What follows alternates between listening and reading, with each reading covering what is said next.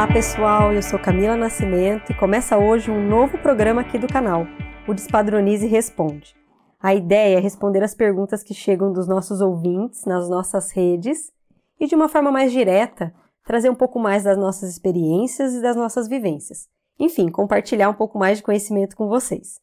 E hoje nós vamos responder uma pergunta que muitas vezes as pessoas nos abordam, que é como você se organiza para uma auditoria. Quais são as dicas para você passar por uma auditoria e não sofrer tanto? Antes de responder essa pergunta, eu vou contar um pouco mais da minha experiência. É, há uns 10 anos atrás, mais ou menos, eu era gerente de qualidade e nós passávamos por várias auditorias, não só de clientes, né? Mas também de certificações. E lógico que as auditorias de certificações são é, muito mais temidas, principalmente por elas serem longas e, e por terem vários detalhes. É, aqui no canal nós temos duas entrevistas muito legais, é, o episódio 25 com o Martini e o episódio 31 com a Virgínia, que conta um pouco mais de certificação mas eu vou trazer aqui para vocês um pouco é, das questões práticas. Então, quando eu era gerente de qualidade, como eu disse, acho que muitas pessoas já passaram por isso. Quando vai chegando perto da auditoria, nós vamos ficando cada vez mais estressados, com muitas coisas né, para fazer, muitas coisas para organizar. E, e também naquela época se falava muito pouco em tecnologia, né, muito pouco em ferramentas que poderiam nos ajudar a acessar melhor é, essas informações. Então, o que, que eu tinha né, como realidade ali junto com a equipe? Várias pastas com várias folhas dentro de um armário. É, eu acho que muita gente é, deve se identificar com isso, isso é uma prática comum ainda né, na indústria é, de alimentos. E assim, nós tínhamos, de uma certa forma, uma organização dessas pastas. É, e o que, que nós fazíamos era dividir por temas. Então, nós tínhamos uma pasta para controle de água, outra pasta para controle de pragas, por exemplo, e assim por diante. E ali nós colocávamos tanto os procedimentos, né, as instruções de trabalho, assim como nós colocávamos também é, os registros. Né? E eu acho que essa parte dos registros é uma parte bastante crítica também, que é quando a gente se depara que faltam registros, né? É, nem todos os registros foram preenchidos da forma correta. É, lógico que é um trabalho intenso ali diário, principalmente do pessoal de garantia de qualidade, que cuida, né? Que, que cuida da recuperação desses registros, da coleta. É, nas linhas de produção principalmente, e outros registros também que são feitos dentro né, do próprio laboratório ou em áreas é, como armazém e manutenção, mas é realmente um trabalho bastante grande você é, organizar esses registros, é, mantê-los de uma forma legível, é, em que não haja muita rasura é, e tudo mais, e organizar né, tudo isso para que quando o auditor estiver na fábrica, é, você tenha ali o menor tempo possível né, para mostrar para ele as evidências e como o sistema de qualidade está organizado.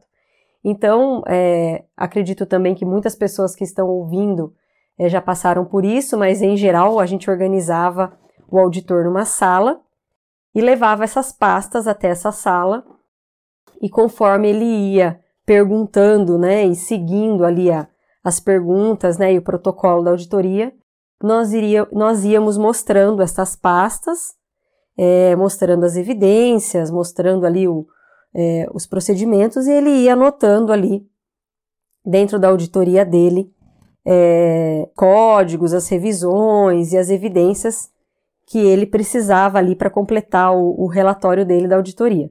Então, acho que a pergunta principal, é, quando eu penso né, nessa experiência de auditoria, quando eu penso nessa, nessa experiência de mostrar né, para alguém externo o sistema de qualidade, é como eu posso me organizar melhor mas sem sofrer tanto, principalmente antes, antes dos primeiros dias, antes dos dias que antecedem a auditoria.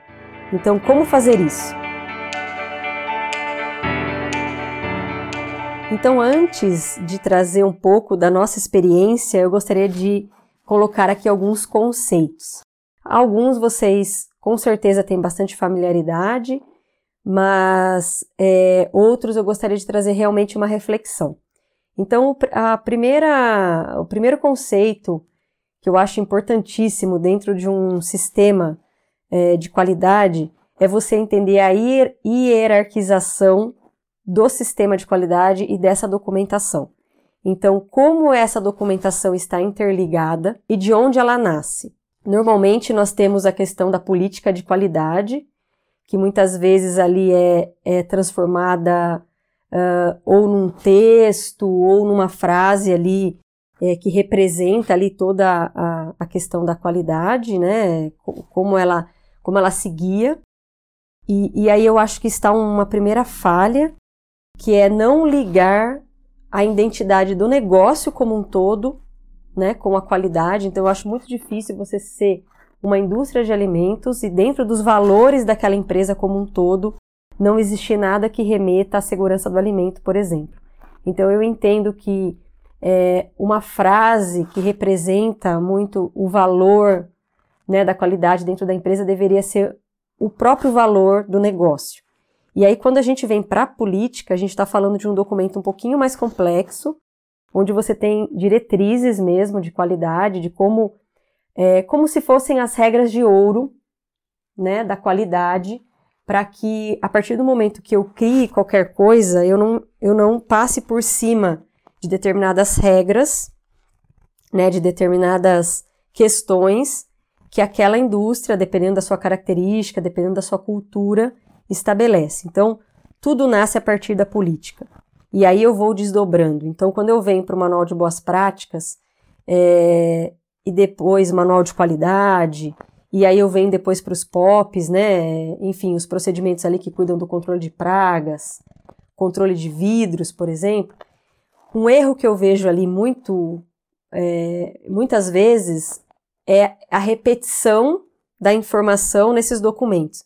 Então você traz bastante é, detalhamento ali no manual, enquanto que o manual deveriam ser também diretrizes, né, é, dessas regras de ouro que foram colocadas na política, para daí eu desmembrar nos procedimentos. Então, acho que é, quando você vai interligando de uma forma inteligente, você consegue uma visão mais organizada do todo. Então, por exemplo, quando eu venho ali por um procedimento, por exemplo, que explica de uma forma geral como a limpeza é feita, eu não devo colocar uma instrução ali de como um equipamento deve ser limpo porque como o equipamento deve ser limpo, ele deve estar numa instrução de trabalho. Então, do procedimento do POP de limpeza, vão nascer várias instruções de trabalho, dos equipamentos, da parte de instalação. Então, é muito mais fácil você chegar não só para um auditor, mas como para as pessoas que trabalham na sua empresa, para a operação principalmente, quando você demonstra uma lógica. Então, por exemplo, você tem um formulário que nasce de uma instrução de trabalho. Então você consegue explicar que aquele registro deve ser preenchido uh, por um motivo.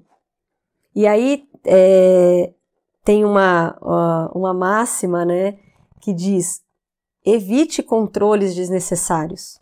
Né? Então, é, muitas vezes nós encontramos, por exemplo, um formulário que ele não está ligado a nenhum procedimento, a nenhuma instrução de trabalho, ele só existe porque alguém ali viu uma necessidade, mas não interligou com o resto uh, do sistema de qualidade. Então, a primeira dica que eu daria em termos conceituais é entender qual é a hierarquia do seu sistema de qualidade.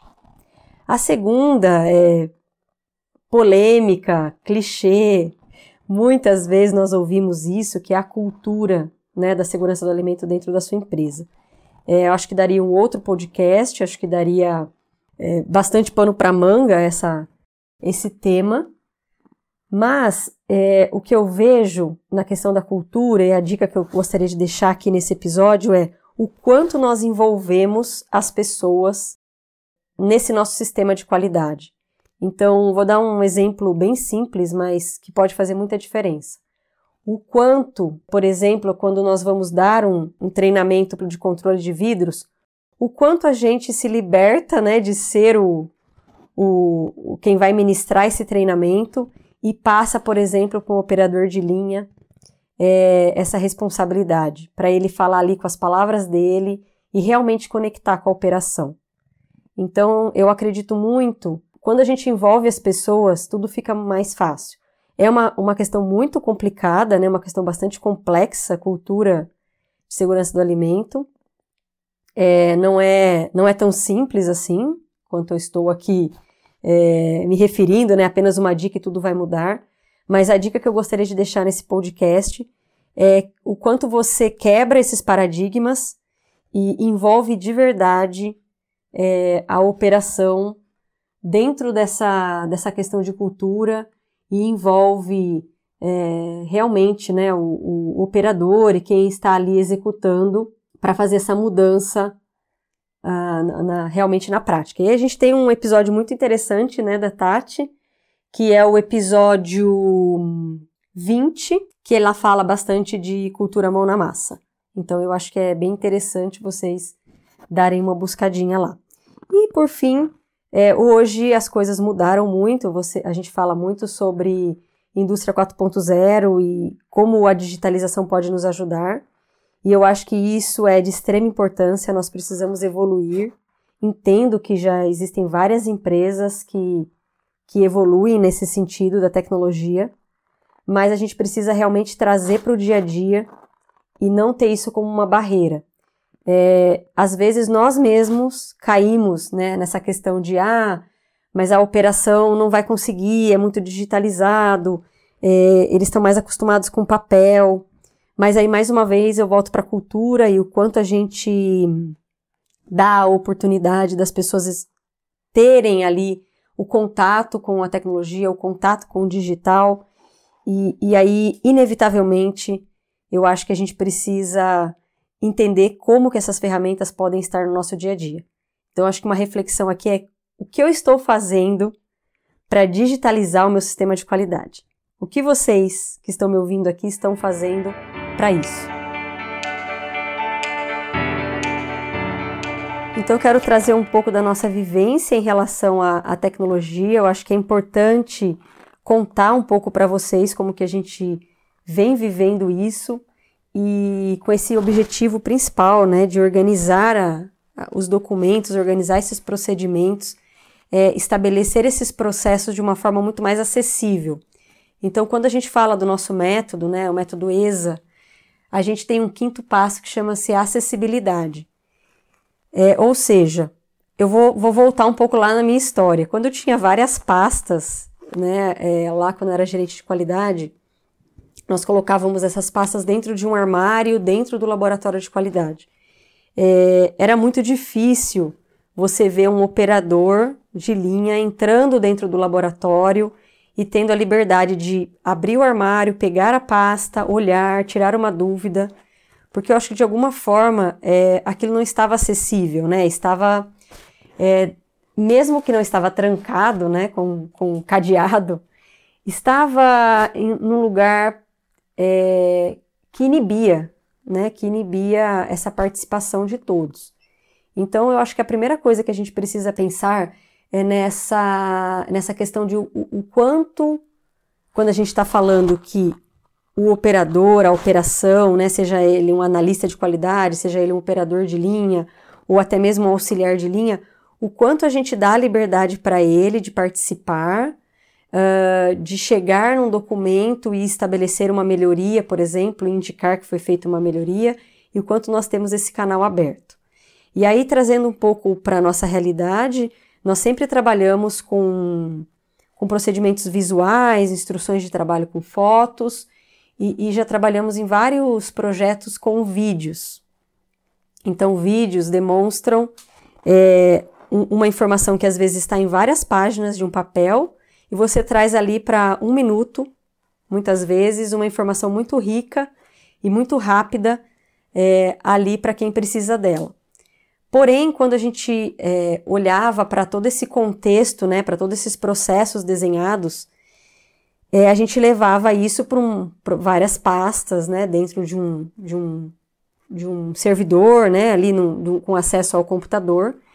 Mas o que a gente percebia muito era essa dificuldade de sustentar isso, principalmente nas mudanças, porque esses processos, esses procedimentos devem ser vivos, né? Nós estamos a todo momento, quando você todo momento em mudanças, quando você pensa no HCCP, por exemplo, a todo momento você precisa estar olhando ali quais são os riscos novos que foram inseridos, por exemplo, por conta de uma mudança de matéria-prima ou por conta de uma mudança de embalagem. E isso você vai deixando cada vez mais complicado ali de você ter que mudar aquele, aquele documento que está dentro de uma pasta e muitas vezes nós imprimimos essa documentação e levamos lá para o local onde ela vai ser utilizada. Então você precisa ter o controle né, de toda essa documentação impressa, é, ter certeza que não ficou nada ali é, antigo, né, com a revisão antiga, e aí quando você vai sofrer uma auditoria, ou mesmo no dia a dia, a pessoa vai procurar e vai ter uma informação que não, não é válida mais. Então nós tínhamos bastante dessa dificuldade, assim como entendo que grande parte da, das indústrias tem, mas nós como ESA, né, quando nós íamos dar uma consultoria, nós pensávamos muito nessa questão, como deixar acessível essa documentação de uma forma fácil, né? Porque pode parecer fácil estar numa pasta, no computador ou mesmo ali impresso, mas não é na rotina, no dia a dia, não é isso que é, que acontece. Então nós buscamos algumas é, algumas parcerias com, com softwares de mercado mas o que a gente entendeu dentro da nossa vivência, lógico, essa é a nossa opinião, é que os softwares hoje eles são muito mais gerenciadores de documentos. Então, você vai fazer o seu documento ali no Office, no Word, no Excel e vai subir ele para essas plataformas que vão te ajudar a gerenciar isso. E aí você tinha vários gaps, né? Nós vivemos vários gaps. É, um dos gaps era toda a revisão. Existe muita dificuldade na revisão desses documentos. Você tem que levar isso para um, muitas vezes, para um e-mail, por exemplo, paralelo, e você também continua com a dificuldade da operação ter o acesso né, a esse documento e ele ali mudar esse documento e ter, e ter a sensação de dono. Uh, uma outra dificuldade que nós tínhamos muito era que os softwares hoje são muito voltados para o gestor de qualidade. Então, eles têm uma certa dificuldade né, de por exemplo, quantos, é, quantos caminhos eu tenho até eu chegar onde eu preciso, quantas configurações eu preciso para estar com tudo bem organizado. E isso, mais uma vez, tirava né, o operador da jogada. Então, uma coisa que, que nós temos muito forte é, aqui na ESA é acessibilidade para o usuário, né, para a operação, para o analista, para quem está no dia a dia a utilizar. Então, por isso, aí eu vou contar rapidinho a história, é, por isso nós desenvolvemos então a plataforma ESA. Então, é, logicamente, é, nada é perfeito, mas quando a gente veio desenvolvendo a plataforma ESA, lá no plataformaesa.com.br vocês podem né, fazer um teste grátis. Você tem muito. A gente veio pensando muito em como uh, melhorar né, esse, é, é, esse, encurtar esse caminho, melhorar esse acesso ali para o operador e, e trazer um, um, local muito simples. Então não foi fácil. É, nós conversamos com muitas pessoas, pessoas de empresas multinacionais, pessoas de empresas pequenas, é, analistas de qualidade, gestores de qualidade e, e também ali a operação para tentar chegar em uma, em uma solução que realmente é, houvesse essa simplicidade dentro desse objetivo que é estar organizado, né, estar com o sistema de qualidade organizado de uma forma que a qualquer momento que chegue um auditor eu possa demonstrar ali para ele é, o que eu tenho de melhor. Então, é, logicamente eu não vou ficar aqui contando, né, tudo que a plataforma tem, né? esse não é nem o objetivo desse podcast, o objetivo desse podcast é realmente ajudá-los dentro da realidade de vocês, mas o que eu gostaria de, de deixar aqui uh, como uma mensagem é, não, não pensem que a tecnologia é, é algo que veio para assustar ou para atrapalhar, na verdade ela veio para ajudar.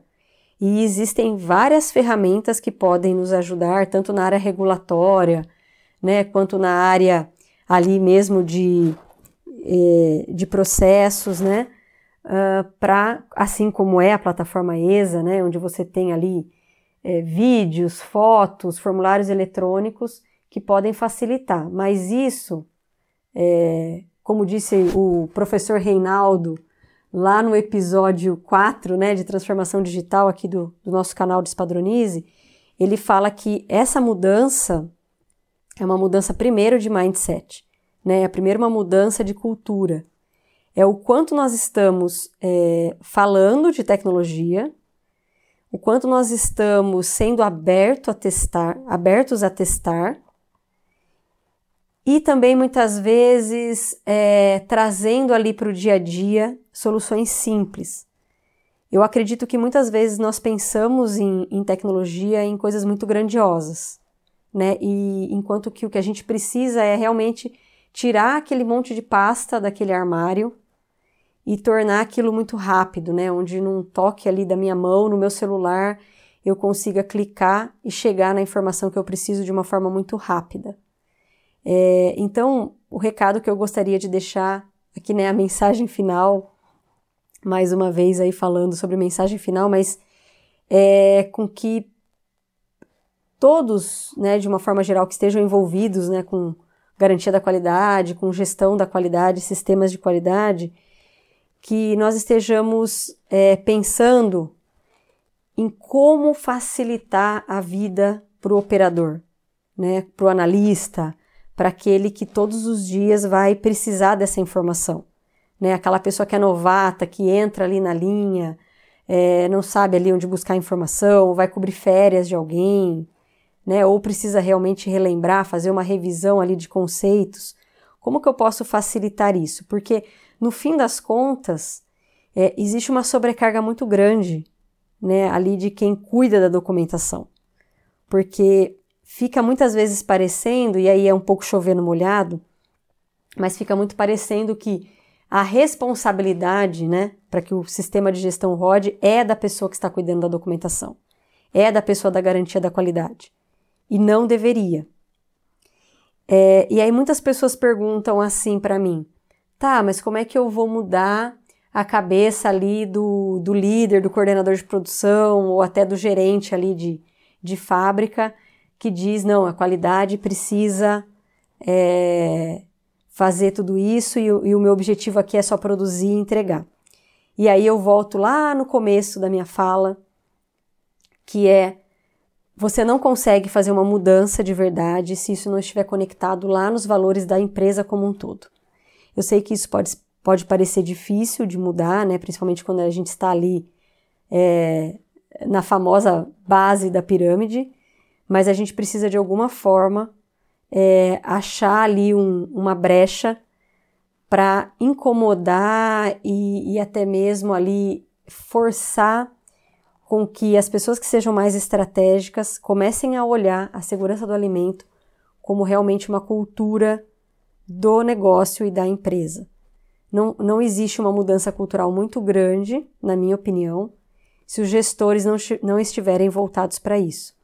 Eu sei que isso é chover no molhado e pode parecer um pouco desanimador, mas infelizmente essa é a realidade. Quando a gente olha é, para os exemplos que a gente tem, a gente vê que quando a, a, o alto escalão, quando a diretoria está envolvida, as coisas acontecem muito mais rápidas. Não é à toa que dentro das certificações esse é um item, um item importante. É isso, pessoal. É bastante coisa, né? Eu sei que o assunto é extenso, mas espero que tenha agregado para vocês esse bate-papo. E, por favor, deixem seus comentários, deixem seu feed, seus feedbacks e façam mais perguntas, que a gente vai estar sempre aqui no Despadronize Responde. E chega ao fim nosso Despadronize Responde. Lembrando que este é um canal da ESA e você pode fazer suas perguntas pelo Instagram, LinkedIn, YouTube ou pelo nosso blog lá no plataformaesa.com.br. Até mais!